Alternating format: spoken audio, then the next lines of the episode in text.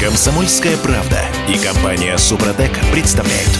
Программа «Мой автомобиль». Слушайте, а вы видели такую машину Lada X-Cross 5? Я не видел еще. Я слышал о ней, но не видел. Четыре месяца прошло с тех пор, как нам показали первый экземпляр, сошедший с конвейера. А, ты имеешь в виду на картинках видел ли я? На картинках, конечно, видел. Да.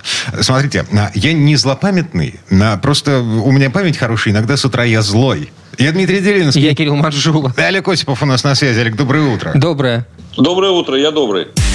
Пробуксовка дня.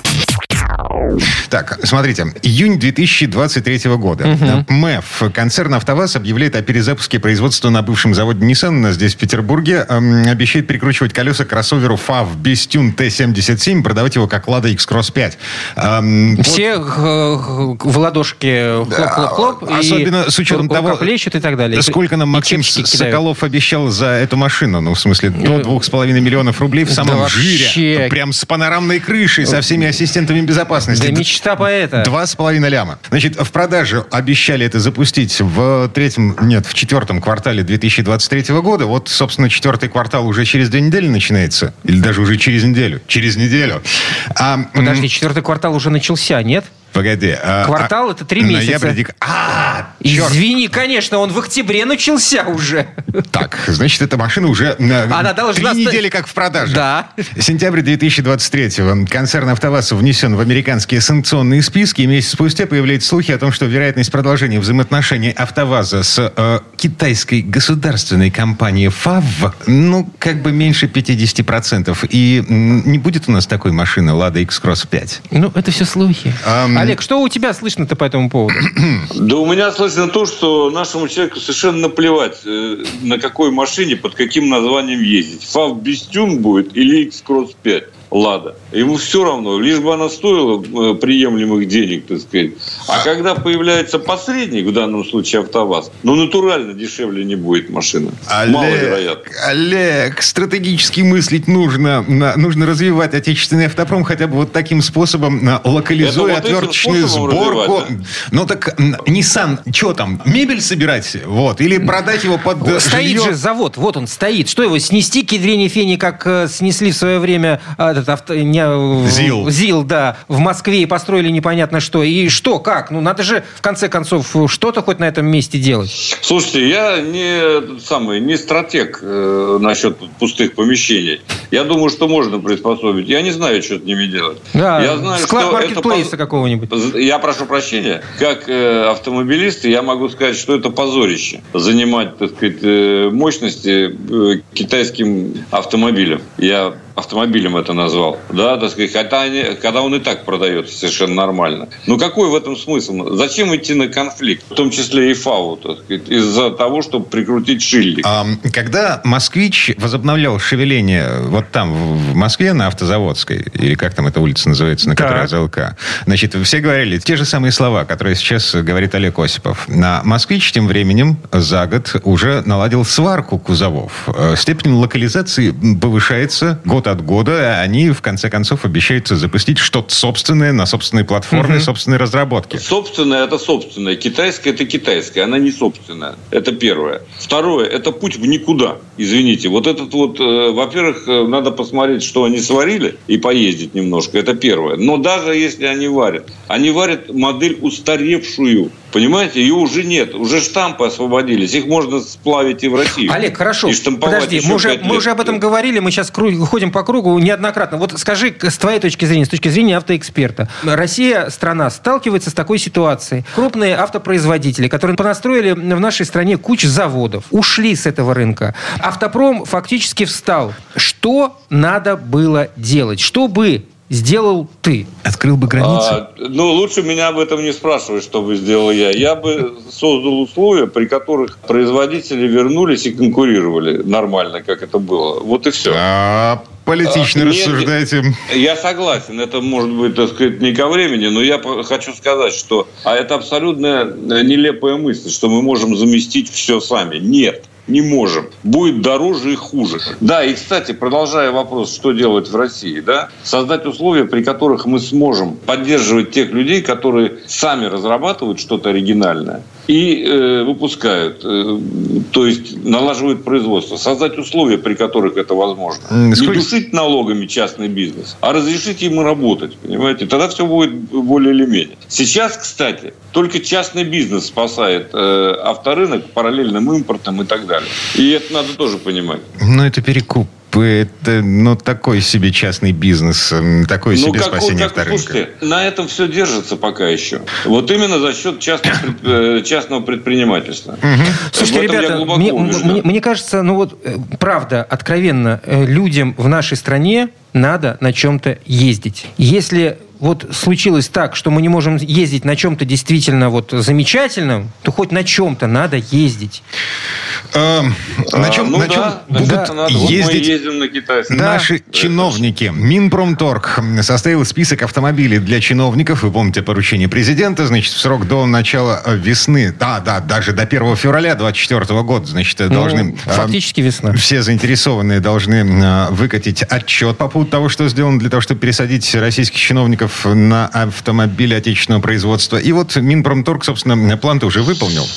Веста, Веста SW Cross, Гранта, Нива Travel, Нива Legend, УАЗ Патриот, УАЗ Пикап Профи, Хантер, Москвич, практически вся линейка, Evolute, практически вся линейка и Haval. А, Haval Jolion, Dargo, F7, F7X и, и, и H9. Почему ты проигнорировал Аурус? Ну, с Аурусом-то все понятно. Ты почему это проигнорировал? Ну, там штучное производство, это... Это для очень высокого ранга чиновников чиновников. Да, членовоз. Для чиновников самого низкого ранга у нас что? Э, что у нас, Веста? А там даже ауры нет. Гранта. Гра... Гранта, гранта, гранта, гранта, гранта. А вот из, из всего того, что я вижу в этом списке, э, только «Москвич-6» более-менее подходит под э, определение членовоза средней руки. Ну, не знаю. Э, Олег, что ты думаешь? Ну, я думаю, что и Хавейл подойдет. Ну, кстати, да. Чего? Так, погодите, они, они же кроссоверы, они все кроссоверы. Ну, Там нет а, ни, ни а, одного а, седана. А, а кто сказал, что чиновник должен на седане передвигаться. О, у нас новая парадигма? А, нет. Да про... нет, а что тут нового, так сказать? Ну, есть Вон, в распоряжении с, чиновников... Смотри, не, не, говоря, не, немецкие чиновники на BMW семерке i7 ездят, ничего.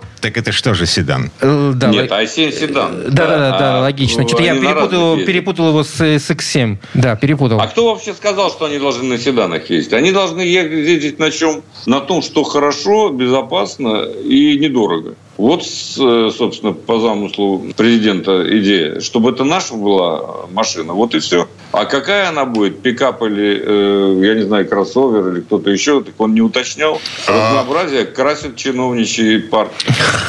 Чувствую я, на, буд... на будущий год очень весело наступит в нашей а стране что, а что ты, собственно, ну, а, ну какая тебе разница, на какой машине будет приезжать к нам на эфир какой-нибудь чиновник средней руки? Ну, правда. Мне прикольно. Мне прикольно от когнитивного когнитивного диссонанса, который будут испытывать наши чиновники, тыкая пальцем в этот список в попытке разобраться в том, а какая машина его будет возить в ближайшем будущем. Им же гараж нужно каким-то образом обновлять. Там же уже все старое. Слушай, я вам скажу, что вообще тут есть машины, которые выглядят весьма неплохо, кстати сказать. А, ну, я уже сказал, что против Хавейла тут у меня мало возражений. И валюта вообще современная, электромобиль. Поди плохой iJoy или iSky. Вполне себе э, будет здоров, приличная машина. Такая, кроме того, экологически чистая. Вот и всем ребятам пример чиновник, понимаешь? Зарядил на ночь, так сказать, поставил, ну, не он, так водитель. А утром э, поездил по городу, далеко ему нечего мотаться. Пусть сидит в кабинете, принимает народ. Вот и все, все в порядке. Мне кажется, вполне себе вот э, для, например, чиновников в Петербурге, которые входят там в правительство города на эволюте, вполне себе презентабельно. И вообще, по-хорошему, пешком надо учиться ходить. Это очень полезно. О, вот это сейчас мы докатимся до разговоров о том, как чиновники ведут себя на загнивающем Западе, о том, что нужно пересадить их вообще на велосипеды. Ну, и мы знаем, чем все это заканчивается. Нет, велосипед Чиновничество, нельзя. Олег, чиновничество на в нашей стране это сакральное явление. Оно должно... Оно должно быть отделено от всех остальных, как минимум машины, на которой едет.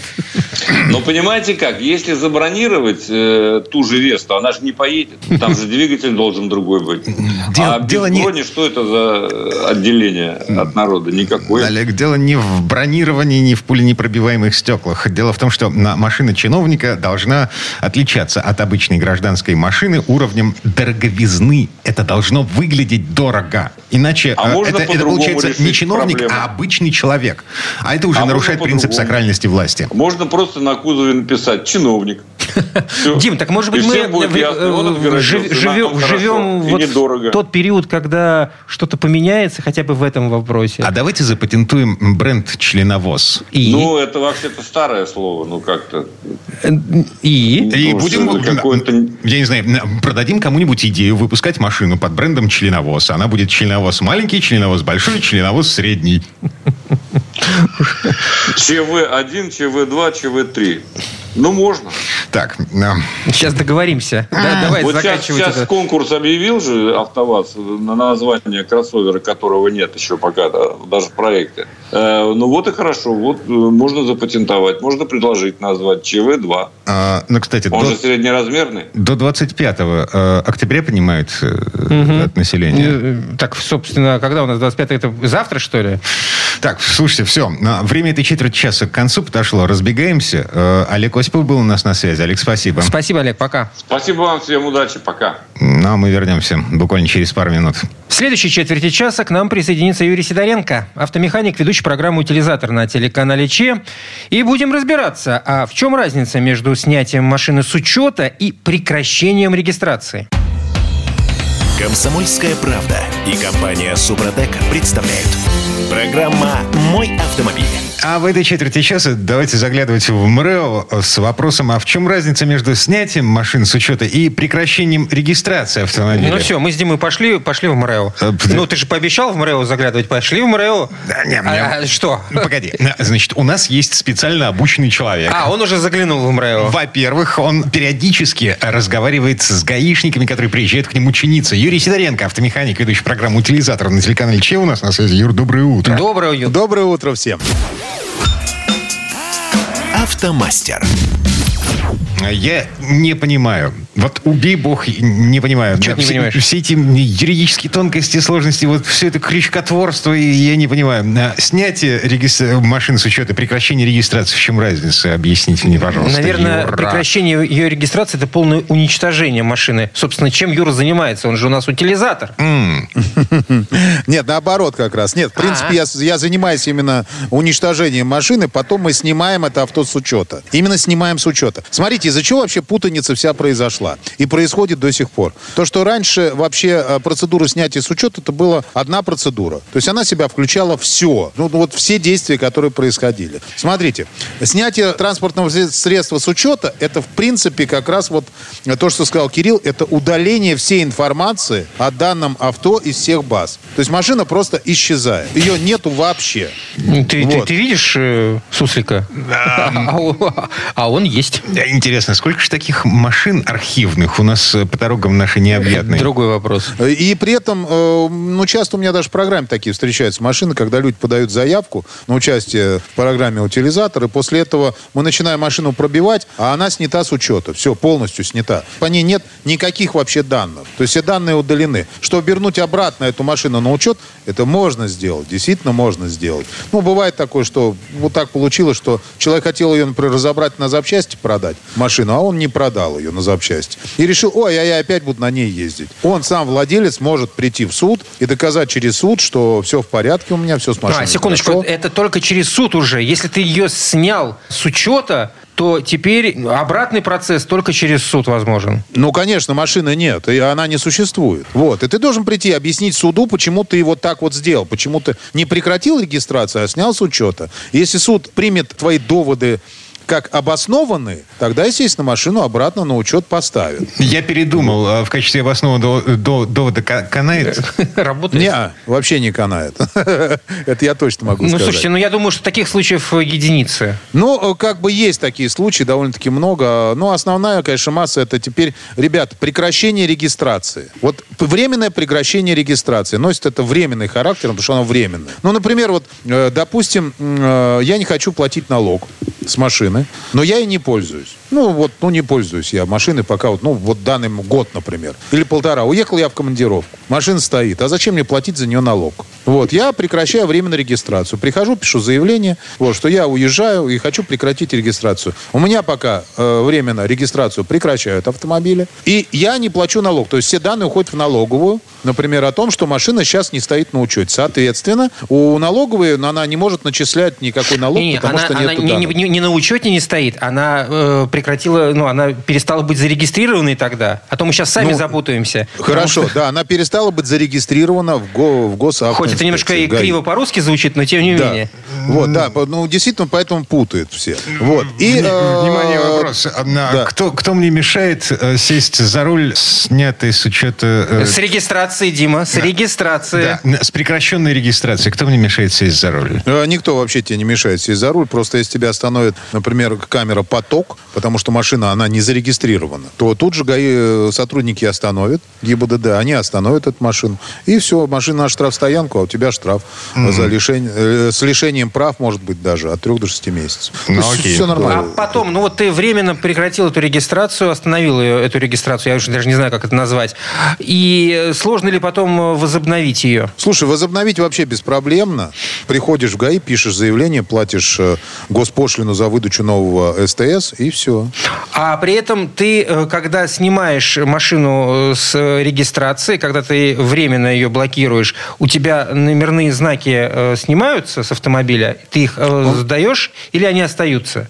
Ситуация следующая. То есть можно, нужно написать в заявлении, там есть пункт, когда указывают, что номерные знаки должны, а, ну, остаются. То есть, мол, ты дальше будешь опять, хочешь с этими знаками, ну, ее обратно поставить учет. Но Можешь номерные знаки сдать и получить новые. То Но проблема. СТС меняется. СТС, конечно, меняется, но выдача-то прекратилась регистрация. То есть нельзя просто взять со старым СТС. То есть когда, когда заново ставится на учет, просто ставятся эти же номера. А все дальше новое. Номер СТС новый, дата выдачи новая. То есть все в порядке. А машина, у которой приостановлена регистрация, ее можно продать? Можно. Она по-прежнему, Продать можно. Она по-прежнему является твоей собственностью, и Ну, ты конечно. вправе с ней делать все, что угодно, в том числе продавать кому То есть было. э, я смотрю на это со стороны покупателя, да. Я прихожу к продавцу, он мне говорит, машина снята с учета. Нет, не с регистрация. Да, Приостановлена регистрация. Да, значит, СТС у меня нет действующего, и я могу покупать такую машину, я легко поставлю ее на учет э, Ну сам вот, да, покупатели, по- по- по скорее всего, это испугает. Да, да, ты можешь поставить на, на учет сам, но в зависимости от того, на основании чего прекращена регистрация. Вот, если на основании смерти, владель... см- смерти владельца, тогда ты можешь туда э, только, ну, как бы обратно, как, э, объясню. То есть, вот смотрите, владелец умер, есть наследники. То есть, они его могут поставить на учет при условии того, что э, они вступят в наследство. Ну, это понятно. Это понятно. Ну. Здесь, здесь вопрос главный для э, стороннего покупателя, которому предлагают купить э, такой автомобиль. Что его должно насторожить, э, чтобы, не дай бог, не попасть на мошенников? Потому как в этой ситуации владелец автомобиля может ему показать только ПТС. Он не- ему не сможет пок- показать э, СТС. Нет, ну здесь, знаешь, покупать-то можно. Я же не говорю, что нужно покупать такие машины. Я бы, например, не стал бы покупать. Объясню почему. Потому что я попросил бы человека поставить ее на учет, потому что я же не знаю, вот этот человек передо мной стоит. Это влад- Он, да, это владелец, или он не владелец, или Так это у него же есть какой-то друг- ПТС. У него же есть ПТС. Слушай, Там ну написано. понятно. Но надо же проверять это, все смотреть. Ты начинаешь смотреть ПТС, заглядываешь ПТС, там Иванов Петр Петрович. Это тоже вроде Иванов Петр. Ну, как-то не посмотрел. А дальше потом приезжаешь, тебе говорят, ребят, ну как бы... Другой Иванов Петр. Да, вот такая вот история. Тот, который переехал в Тут, Муха- тут единственная какая вещь только может быть, вы знаете, что может успокаивать, когда ты покупаешь такую машину, у которой прекращена, временно прекращена регистрация. Она не снята с учета, а временно прекращена регистрация. То, что вот э, на период, который она прекращена, э, ты точно знаешь, что на этой машине нету штрафов, потому что на нее не могут выписать штраф. Она на учете не... То есть она нигде не зарегистрирована, эта машина на данный момент. И точно нету никаких ограничений от налоговой до этого момента. Ну, понятно, да? То есть вот за время, пока машина не, не зарегистрирована, никаких ограничений от налоговой быть не может. А в этой ситуации, подожди секундочку, человек, владелец автомобиля приходит, чтобы при, временно приостановить регистрацию. Все те штрафы, которые на нем висят до сих пор, помешают ему временно снять с регистрации автомобиль? То есть а... ему, ему скажут в ГАИ, нет, дружок, ты пока все штрафы оплати, вот, а потом приходи. Слушай, ну, как правило, так и происходит. Просто-напросто регистрационные действия с этим автомобилем, любые, которые только есть, будут проведены после уплаты штрафов. То есть не может человек наделать штрафов, а потом прекратить регистрацию временно. Угу. Интересно. Вот. Но зато при этом, знаешь, какая история? Вот если, например, водитель лишен прав, там на три года лишили прав, то он спокойно может прекратить регистрацию. После оплаты штрафа, опять же таки. Угу, угу. Тут еще интересный вопрос а, касаемо кредитных автомобилей. Здесь ведь получается, что у тебя ПТС лежит в банке, как правило, если ты купил автомобиль в кредит, но угу. при этом это твоя собственность. Можешь ли ты ее временно, например, снять с регистрации? Регистрации или не можешь? Слушай, вот в данном ситуации это надо уточнять конкретно в банке. Там надо смотреть ограничения по договору. Потому что, по идее, твоя собственность, ты можешь с ней делать все, что хочешь. Угу. Но если она у тебя находится в залоге, Тут вопрос, надо смотреть залоговый документ сам по себе. То есть, э, как правило, могут быть такие вещи, что э, машина будет вообще собственностью банка. То есть такое, такое тоже, тоже бывает, да. Вот, просто надо смотреть документ. Если, извините, там просто ПТС лежит, а машина, ну, как бы стоит на учете. В собственности вот, ты, в твоей. Да, ты можешь прекратить учет. Ты можешь даже ее продать. Ну, продают же залоговые машины. Ну, это такие серые схемы, которые совершенно да нет, незаконны. почему серые? И а? белые схемы есть. А каким Просто образом? Человек да. продает кредит кредитный автомобиль. А, он продает, продает вместе с долгом, да, да, да, да, Конечно, а, да. Нет, это, Официально. да, да. Это Официально я... все так можно. Там свои нюансы. Каждый, в каждом случае нужно э, уточнять вот именно вот ту ситуацию, которая есть у вас. Вот смотрите, просто мы сейчас говорим об идеальном мире. Опять же таки, я владелец автомобиля. Вот, я уезжаю в командировку на два года, к примеру. Такой может быть. Автомобиль я с собой не беру. Я не хочу платить за него налог. Я прихожу в, в отделение ГИБДД, пишу там заявление, даже приходить не надо, через гос услуги пишется.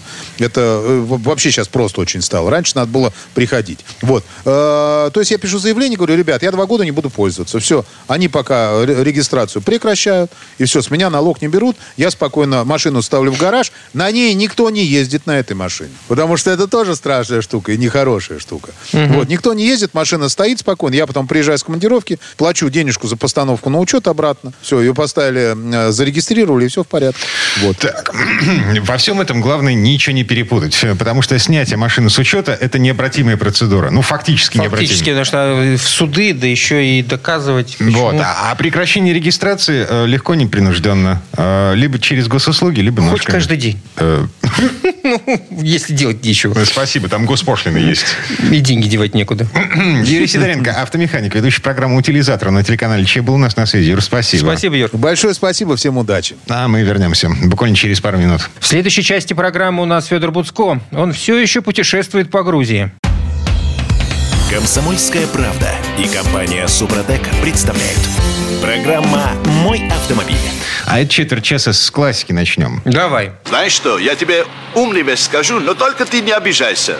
Когда мне будет приятно, я так довезу, что тебе тоже будет приятно. Если кто не опознал, это цитата из фильма «Мимино». Георгий Данелли снимал это в Кахете, в городе Тилави. И вот как доехать до этого города за рулем, так, чтобы всем было приятно, это к Федору Буцко. Он как раз там? Да, прямо сейчас путешествует на машине по Грузии. Федь, доброе утро. Доброе утро, Федь. Доброе утро.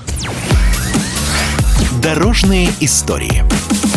Так, ну еще как? Ты забрался в Кахетию, в винодельческий, самый винодельческий регион Грузии. И было ли тебе приятно? Очень приятно, да. Там есть э, прекрасное Телавское шоссе, которое ведет прямо из Тбилиси. Там путь всего 100 километров, даже меньше. Но я э, понял, что я как бы изначально закладывал чуть больше времени, чем писал навигатора, но сильно промахнулся. То есть это не 2 часа и не 2,5 часа, это часов 5. 100 километров, 5 часов. Меньше, меньше, чем 100. Это как? А, ну, дороги-то хорошие. Можно ехать, если хочется, можно ехать быстро. Но, но быстро ехать совершенно не хочется. А наоборот, ты проезжаешь очень часто места, где хочется остановиться. Там есть два пути. Но вот я ехал туда по короткому. Это через Гомбольский перевал. И ты едешь, и ты видишь очень красивые места. И даже ты вот первый раз видишь красивое место и проехала мимо. Второй раз увидел еще более красивое место. Еще раз проехал мимо. Но потом ты проезжаешь и видишь, например, город-крепость на вершине хребта. И думаешь, нет, ну тут я должен остановиться. Выходишь. Это городок называется Уджарма. Там сейчас люди не живут, но это вот из раннего средневековья, из тех времен, когда Грузия, маленькая, но гордая страна, 5, 6, 7, 8, 10 века, она постоянно разграблялась и уничтожалась э, соседями, потому что рядом были османы, были персы, ну, то есть такие очень мощные... И воинственные народы, прямо да, скажем. И воинственные народы, и, собственно говоря, им доставалось нелегко, поэтому они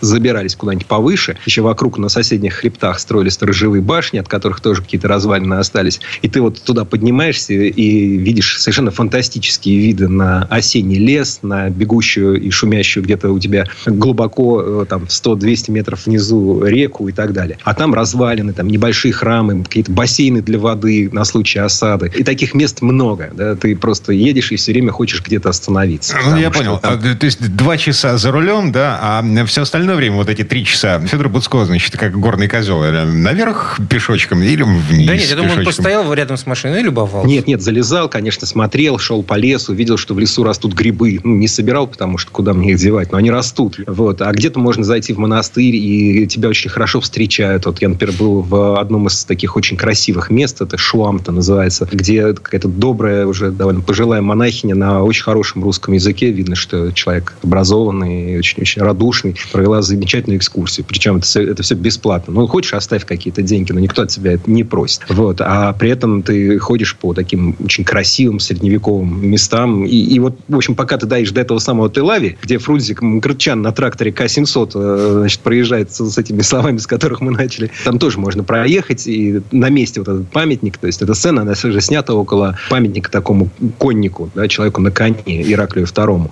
Также на месте стоит, также можно проехать, можно сфотографироваться и так далее. Но единственный момент, что, конечно, стоит говорить о том, как в Грузии ездят. То есть, в принципе, э, знаешь, как ездят вообще-то скорее хорошо. Но э, если То есть это не как принято, дороге- в принципе, на Кавказе. А, минуточку. В предыдущий раз, когда Федя рассказывал нам о том, как он катается на машине по Грузии, это было на прошлой неделе. По поводу алкоголя? А, Нет, Федя рассказывал, что в потоке нет-нет, да и найдется человек, который считает, что три полосы, две А, вперед, одна кстати, назад. да. Да, а, это слишком много для тебя, э, и я Подвинься, поеду... дорогой. Мгм. Да, вот это, вот это, это есть. И даже если один из там, 10 или из 20 или из 30 водителей вот так вот едет, то тебе, в принципе, впечатление на некоторое время хватит. То есть там нужно сразу в Грузии как-то усвоить, что сплошная линия, которая разделяет встречные потоки, это вот мы же ее привыкли воспринимать как границу. Да? Вот это вот моя, значит, земля, а там твоя полоса асфальта.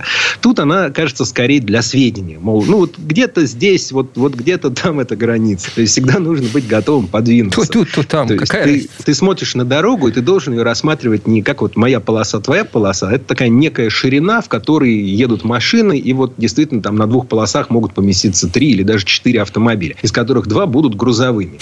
Поэтому я вот езжу аккуратно и вот стараюсь Но при этом, быть при этом, как, как ты говоришь, ездят все-таки хорошо. Не как принято Да на хорошо Кавказе. ездят, нормально ездят. А, И, ну, еще, знаешь, такой момент, то есть, есть, конечно, люди, кто ездит э, на таких более-менее современных и дорогих машинах, но очень много машин таких видавших виды. И из 90-х, и из нулевых. В принципе, поскольку бензин очень дорогой, на русские деньги порядка 120 рублей за литр, а доходы грузинов, ну, они не, не отличаются как-то принципиально в лучшую сторону от доходов наших. Поэтому очень много машин гибридных. То есть, видно, что особенно в столице, особенно в Тбилиси, очень много всяких приусов э, и других гибридных Тойот, гибридных Фордов и гибридных Хонд. Ну, то есть, все, что из Америки можно за недорого притащить, не только из Америки, в том числе из Европы, из арабских стран. Все это здесь активно используется. Причем интересно, что грузины как-то... Ну, вот я бы покупая машину сейчас, в том числе в России, я бы думал о том, а много таких машин или мало? Вот как я ее буду обслуживать? Вот я Мгм. крыло где-нибудь подобью, где я его возьму? Здесь такое впечатление, что люди об этом не очень много думают. То есть, ну, что взяли, то взяли. Может быть, дешево на аукционе в, в Америке было, попалось, может, еще каким-то образом.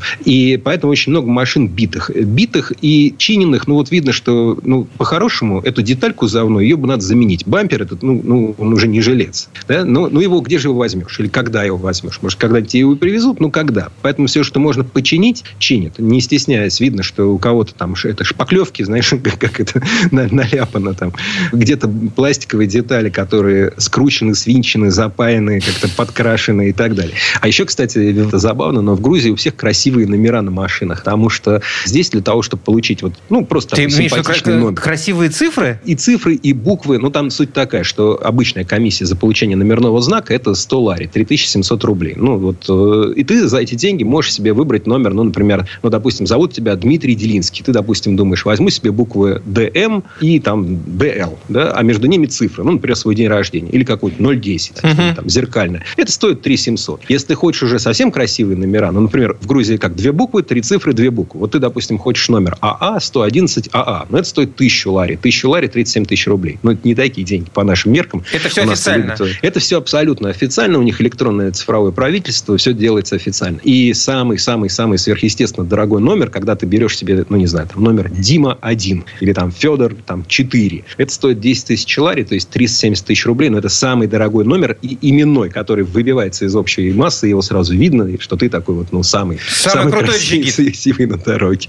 Вот. Ну, то есть суть такая, что за небольшие деньги, 10-20 тысяч рублей, можно себе там все эти 007, 777, э, там, буквочки, так, а, цифры. Слушай, в, в какой-то момент у них просто не хватит этих номеров. Прикол в том, что у них машин немного. Ну, ну да, страна не очень большая. Ну, да, вот, э, Грузия, это не Латвия, конечно. В Латвии же все номера красивые, вы понимаете. Я да, понимаю, Латвия, что тоже... таких, как Дима Делинский, э, мало, но все-таки встречаются однофамильцы-то. Слушай, ну я, я считал, и как-то я сейчас забыл свою эту арифметику, но у меня получилось, что вот из этих комбинаций, которые Грузия предлагает, там получается, что есть там, ну, типа, там, 30 миллионов номеров, там, или 40, угу. я не помню, ну, что это такое. А машин там, условно говоря, 3 миллиона. Ну, сам понимаешь, есть большой простор для того, чтобы выбрать себе за небольшие деньги что-нибудь, что, вот что она, тебе легко запомнится. Пополнение бюджета. Полиция всегда, кстати, э, во время работы, она всегда с включенными световыми сигналами. Они не прячутся, они не тормозят без дела. Угу. Они и по делу могут не остановить. У меня на моих глазах они несколько раз прощали людям встречку. Человек выходил, обгонял меня, ему навстречу едет полиция, и он, ну, по-моему, уже очень сильно рискует. И полиция ему дополнительно там дальним светом пару раз поморгала, и все, и они разъехались. То есть какой-то сигнал неудовольствия, а, значит, Гнацвали, куда, мол,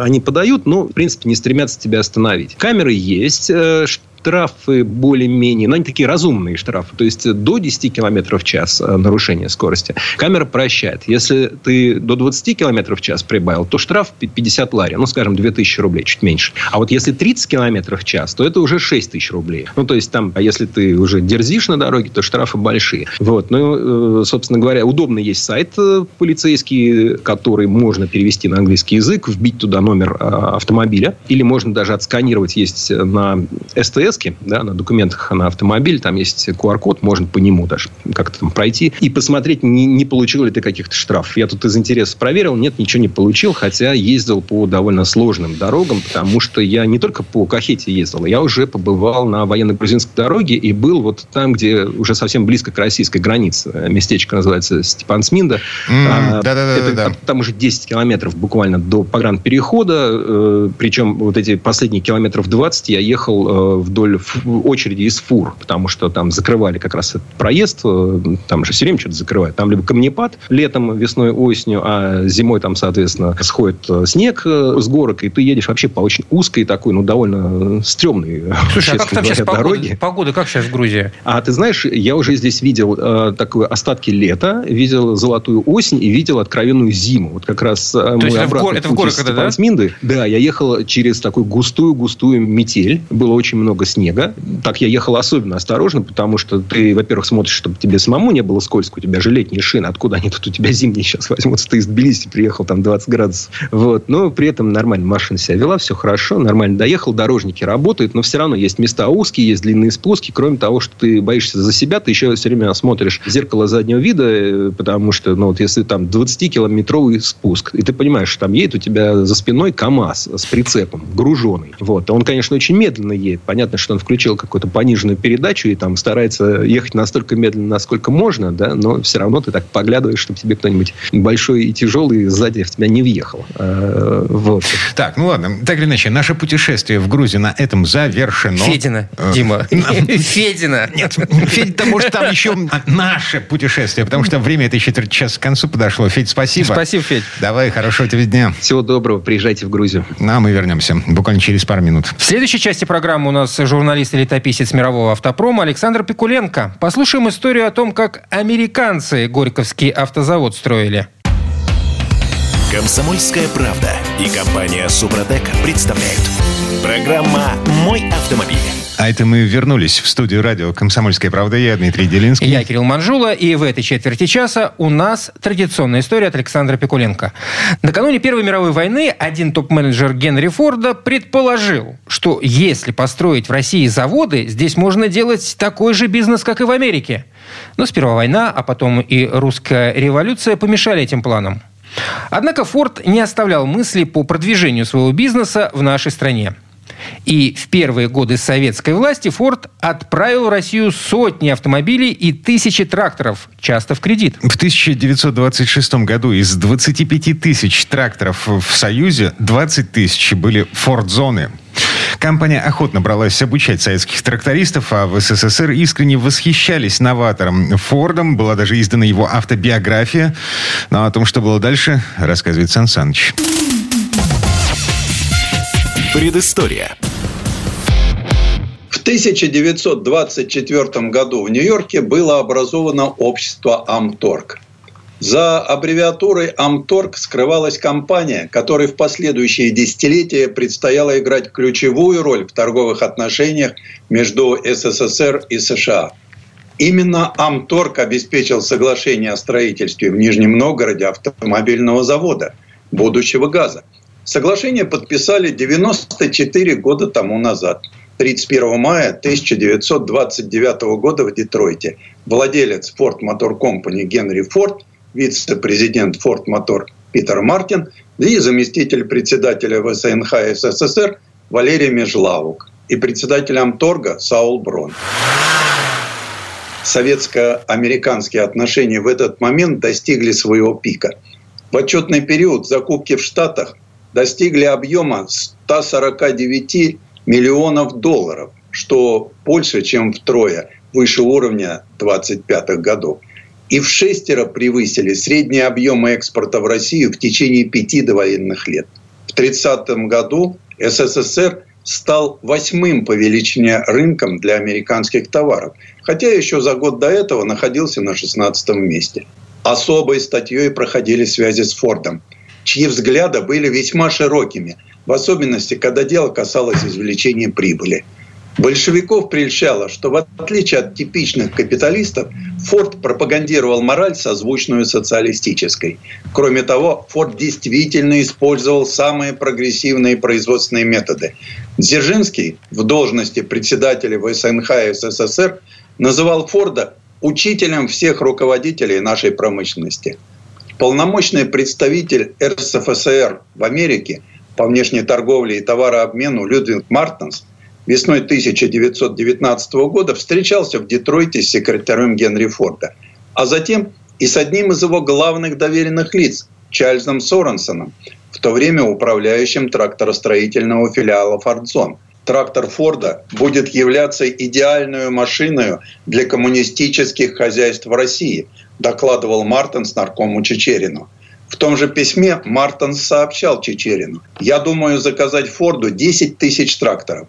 Цена каждого 750 долларов. Кроме этого, я надеюсь, нам удастся убедить Форда построить в России завод для производства тракторов и автомобилей. Нам также обещано содействие в том, чтобы пропустить через тракторную школу Форда несколько сотен русских с целью приготовить опытных инструкторов для России. Это будут, конечно, наши люди. Эстафету немца Мартенса подхватил Хаммер. Правда, неизвестный нам всем Арман, а его отец Джулиус – специалист по подпольным абортам. Очень животрепещущая тема в ту пору в США. Его торговая контора «Ал-Америка», объединенная американская корпорация, 1923 году становится основным торговым партнером молодой Советской Республики.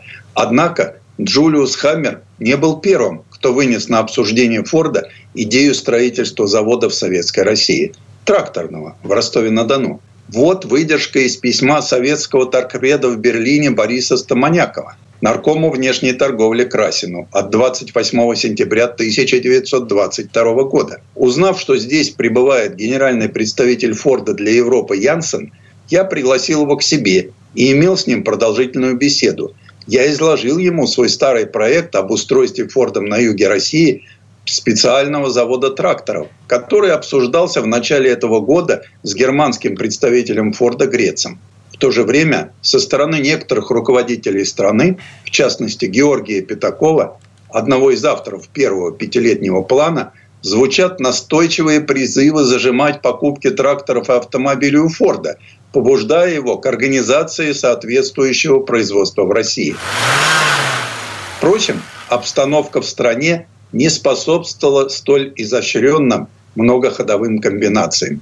Техники остро не хватало. В 1922 году у Форда закупили 261 легковую машину, 55 грузовых и 268 тракторов. В 1923 году 30 легковых, 192 грузовых автомобиля, плюс 402 трактора. Амторгу удалось, казалось, невозможное – получить у Форда кредит на оплату поставок техники. Как известно, он считал любую банковскую деятельность порочной. В книге «Моя жизнь, мои достижения» Форд заявлял, удачливый банкир в среднем менее умен и дальнозорок, чем удачливый предприниматель. И все-таки банкир практически господствует в обществе над предпринимателем посредством господства над кредитом. Примечательно, что в качестве обеспечения кредита Форду хватило подписи Брона. В это время отношения между Фордом и нашей страной более чем тесные. Весной 26 года первые 75 советских специалистов прибыло на стажировку в Детройт. Фордовские методы организации производства ставят в пример с высоких трибун. 18 декабря 1925 года, выступая на 14-м съезде ВКПБ, Сталин заявляет, на предприятиях, например, Форда, работающих исправно, может быть и меньше воровства, но все-таки они работают на Форда, на капиталиста. А ваше предприятие, где иногда бывают воровство и где не всегда складно идут дела, все же работают на пролетариат. Вот эту принципиальную разницу забывать нельзя. Как все это виделось глазами американцев? Комиссия с фордовских заводов, посетившая СССР в период с апреля по август 26 года, пришла в ужас. Отчет комиссии предупреждал и о том, что советское правительство располагает действенной системой шпионажа во всем мире. Амторг не был исключением, конечно. Под его крышей работало немало агентов ГПУ. Впрочем, прибывшие из России специалисты стремились выведать главным образом промышленные секреты. Вот мнение Генри Зельченко – 8 лет сотрудничавшего с Самторгом, а затем в течение двух лет сопровождающего советские технические делегации в поездках по Америке в качестве заведующего отдела технической информации завода «Амазис». Зельченко вспоминал стопки синих, которые всякий раз вручали гостям, едва речь заходила о закупках оборудования. Товарищ Чернов, специалист по термообработке, потрясая стопкой чертежей, восклицал – вот эти американцы, прежде чем продать, снабдили подробной документацией. Так зачем тратить 45 тысяч в валюте, когда я сам могу соорудить нечто похожее за 100 тысяч рублей. Валюты у нас мало, зато рублей завались. По словам Зельченко, всякий раз русские использовали один и тот же прием. Заводили разговор о крупном контракте, получали документацию и уезжали. В очередной раз на Форде зашла речь о процессе поверхностного упрочнения токами высокой частоты. На ЗИСе в то время не получалось делать шейки коленчатых валов достаточно износостойкими. И на процесс закаливания, на который в Москве затрачивали до 21 часа, в Америке уходило всего 4 секунды. И вот главный инженер Владимир Лялин поинтересовался у автора устройства мистера Данина, что это такое – Изобретатель начал с гордостью рассказывать о принципе действия. Тогда Лялин с невинным выражением на лице попросил разрешения сделать пару эскизов. Просто для того, чтобы объяснить начальству, что имеется такая штука, и ее надо немедленно купить. На что мистер Данин ответил, не надо ничего зарисовывать. Мы выдадим вам чертежи и спецификации. Но и с нашей стороны не всегда все шло гладко. 13 июля 1929 года на имя наркома внешней и внутренней торговли Микояна поступила жалоба из Амторга о многочисленных публикациях в торгово-промышленной газете и даже в «Правде» статей, нанесших пред переговорам по крупным контрактам, в том числе и по тракторам. Так или иначе, в отношениях с Фордом дело близилось именно к заключению контракта о строительстве завода. Из письма неофициального представителя СССР в США Сквирского, замнаркома иностранных дел Литвинову, 30 января 1928 года. Форд, перед которым был недавно поставлен вопрос о поездке в СССР, для обсуждения вопроса о постройке тракторного и автомобильного завода заявил по сообщению одного частного источника, что в СССР он собирается ехать, но не в этом году, и что он пошлет в СССР своего представителя, находящегося в Берлине. По словам того же лица, Форд заявил, что он за признание СССР и что об этом напишет в ближайшие дни журналист Берштейн. В конечном итоге именно Форд с его необычным стилем ведения дел и оказался в выигрыше. Предыстория. Сан Саныч, спасибо. Это был Александр Пикуленко, летописец мировой автомобильной индустрии. И у нас на этом все на сегодня. Дмитрий Делинский. Кирилл Манжула. Берегите себя.